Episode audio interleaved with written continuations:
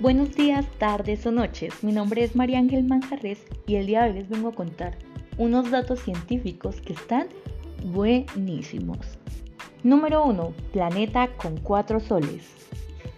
PH1, un exoplaneta recién descubierto que cuenta nada menos que con cuatro estrellas.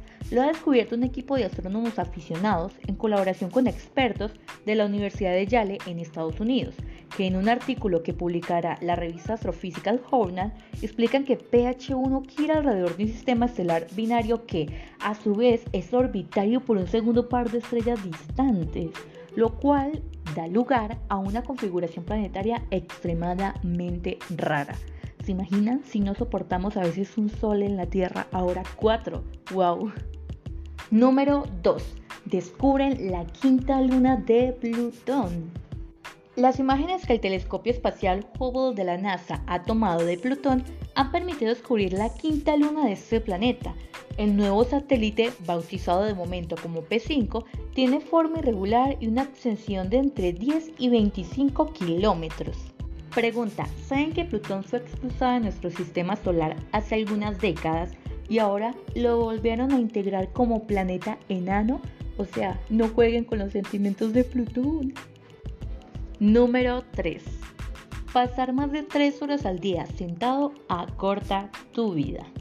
Recibir el tiempo que pasamos sentados durante la vida adulta a solamente 3 horas diarias puede aumentar nuestra esperanza de vida 3 años, según un estudio que publican en la revista BNJ Open.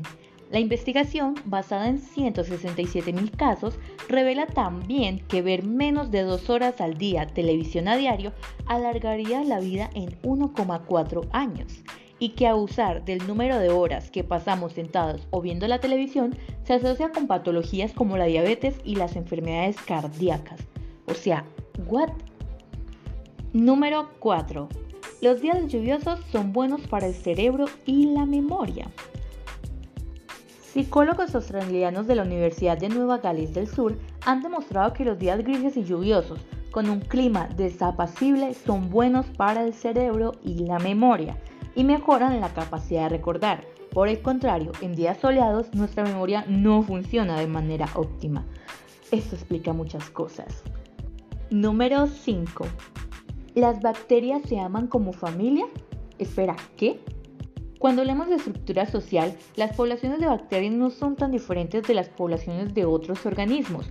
Un nuevo estudio, publicado esta semana en la revista Science, demuestra que en estado salvaje las bacterias forman unidades sociales y cooperativas que compiten contra otras poblaciones. Así, cada bacteria tiene su labor.